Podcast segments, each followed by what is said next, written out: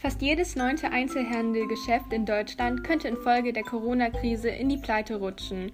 Das Eigenkapital reicht wegen hoher Mietforderungen nicht aus.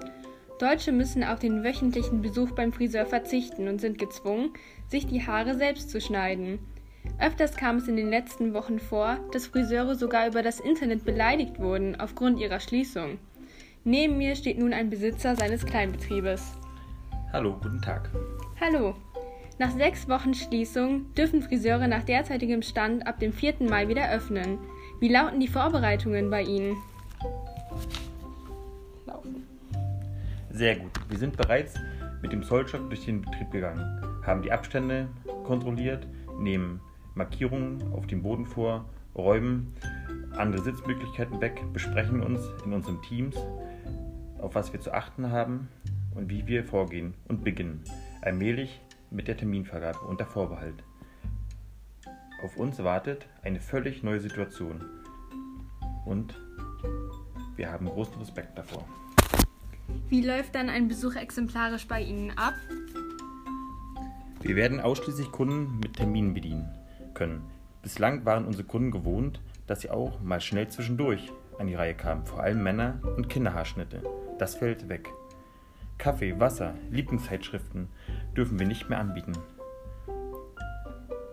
Um weitere Berührungen zu vermeiden, darf der Kunde seine Haare nicht mehr selber föhnen.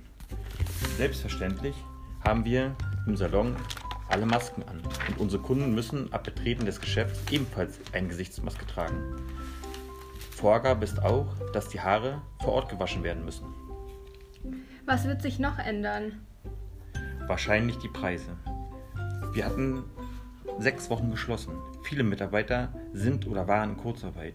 Ihnen fehlt das Trinkgeld, das das Gehalt aufstockt. Nach der Wiedereröffnung können wir schätzungsweise nur, nur etwa 75 Prozent der Kunden im Vergleich zu vor der Pandemie bedienen. Auch das sind Verluste. Unsere Ausgaben dagegen bleiben unverändert. Miete, Löhne, Material und auch noch die Anschaffung für die Schutzmaßnahmen.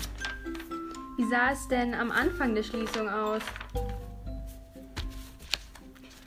Es war ganz schlimm. Ich konnte das gar nicht wirklich realisieren. Es war wie ein schlechter Traum, aus dem man einfach nicht aufwachen kann.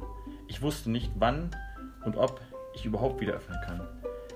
Ich hatte keine Einnahmen, aber musste die hohe Miete weiterhin bezahlen. Kurze Zeit dachte ich wirklich an die Schließung meines Geschäfts. Ich habe während dieser Zeit 13% meines Jahresumsatzes verloren. Das ist eine Dienstleistung, die nicht nachgeholt werden kann. Nun die letzte Frage. Was glauben Sie, wie wird sich das Jahr 2020 noch auf Ihr Betrieb auswirken?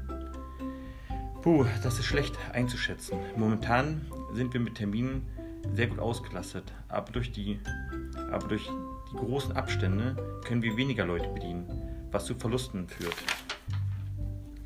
Ich bin, ich bin trotzdem sehr zuversichtlich dass wir dieses Jahr weiterhin so gut wie es geht überstehen werden. Sicherlich brauchen wir noch ein, zwei Wochen, um uns an die neuen Begebenheiten zu gewöhnen, bis Abläufe eingespielt sind und bis wir wieder ein Gefühl für unseren Geschäftsalltag haben. Aber wir sind sehr gut vorbereitet und freuen uns auf unsere Kunden. Vielen Dank für das Interview. Sehr gerne. Auf Wiedersehen. Bis hoffentlich bald. Tschüss.